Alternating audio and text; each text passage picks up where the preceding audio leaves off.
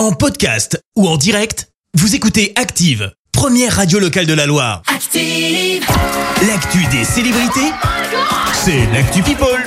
Allez, parlons people, Clémence. Et ben on commence par un gros clash et forcément, bah, c'est signé Booba. Et bah oui, on parle Ah. globalement du rappeur que quand il est question d'embrouille. Rarement de musique, hein. tu sais, c'est lui qui avait dit qu'il prenait sa retraite. Oui. Puis finalement, bah non, il va quand même continuer un peu. Et B2O des ennemis, il s'en est fait, mais alors à tour de bras, Ouais. euh, son clash avec Caris est connu de tous. Mais là, il a décidé de s'en prendre à Gims. Et ouais, alors de quoi ça part eh ben, ça part de pas grand chose, comme souvent. Ça part en fait de la polémique de Gims autour de la bonne année. Il souhaite en effet qu'on ne lui souhaite pas la bonne année puisque ça ne fait pas partie de ses convictions religieuses.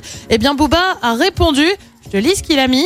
Euh, Gims, grand pitre sans pupitre que tu es. Oh. Dernier, Ouais, belle phrase quand même, belle phrase. Derrière, tout est ressorti des vidéos du chanteur sur des shows du 31 décembre, les années précédentes pour le passage justement à la nouvelle année.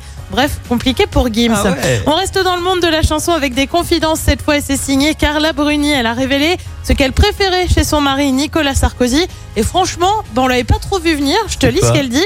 La chose que j'aime le plus dans la carrière politique de mon mari, c'est quand il perd. Je trouve que quand il perd, il monte très haut. Il faut être grand quand on perd. Son discours de 2012, son discours quand il a perdu la primaire, à chaque fois qu'il perd, il montre sa grandeur. Ça me plaît ça, il aurait vraiment préféré gagner mais savoir perdre, ce n'est pas rien dans la vie. Bah ouais, pas commun comme chose qu'on aime chez son mari.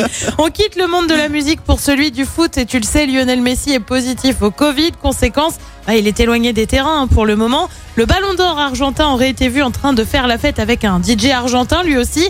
Et depuis, bah, le DJ est au cœur de la polémique accusé d'avoir refilé le Covid aux joueurs de foot. Et ça va franchement assez loin puisque le DJ a indiqué sur Instagram, certains m'ont qualifié de meurtrier par message et j'ai reçu de très mauvaises ondes. J'ai fait un test car je dois voyager en Uruguay et je n'ai pas le Covid.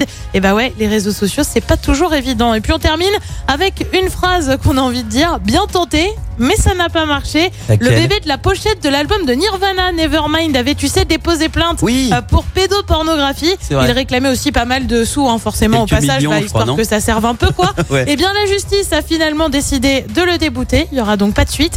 Et Ah. bah ouais, encore une fois, bien tenté. Oh, il va faire appel. Ça se fait beaucoup. Bah, faire appel, c'est des sous. hein. C'est vrai. T'as intérêt à être sûr de gagner derrière. hein. Mais c'est mal barré. Merci Clémence pour cette Actu People. On se retrouve à 7h30 pour le journal. Préparez-vous à jouer, Rouennais et Rouennaises qui nous écoutez, puisque dans un quart d'heure, je- Merci, vous avez écouté Active Radio, la première radio locale de la Loire. Active.